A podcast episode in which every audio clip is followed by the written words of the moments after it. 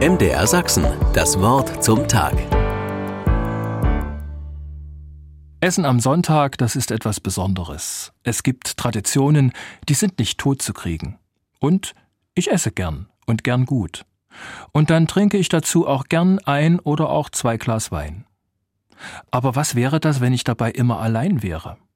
Schon der Gedanke, ich würde allein für mich kochen, bereitet mir Sorge, weil das meinen Genuss am Essen arg einschränken würde.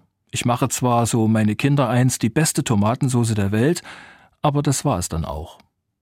Und nicht nur das bereitet mir Sorge. Gehört zu einem guten Essen nicht auch gute Gesellschaft? Wer sitzt mir gegenüber? Wer sitzt neben mir? Alle, die tagtäglich das losgezogen haben, ganz allein zu essen, wissen, das kann sehr trostlos sein. Andererseits ist es mit der guten Gesellschaft gar nicht so einfach. Zunächst, gemeinsam essen ist ein wichtiges biblisches Bild.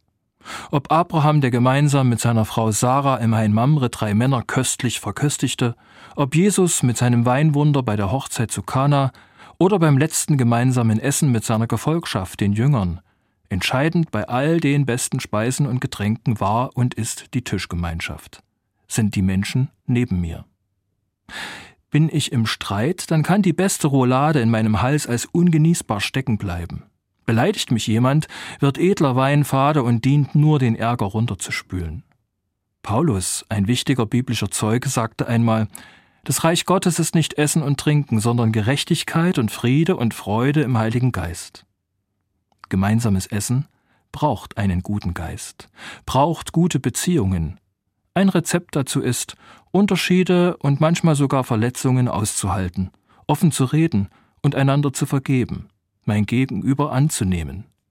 Da fühle ich mich zu Hause. Übrigens auch dann, wenn es nur Spaghetti mit Tomatensauce gibt. MDR Sachsen, das Wort zum Tag.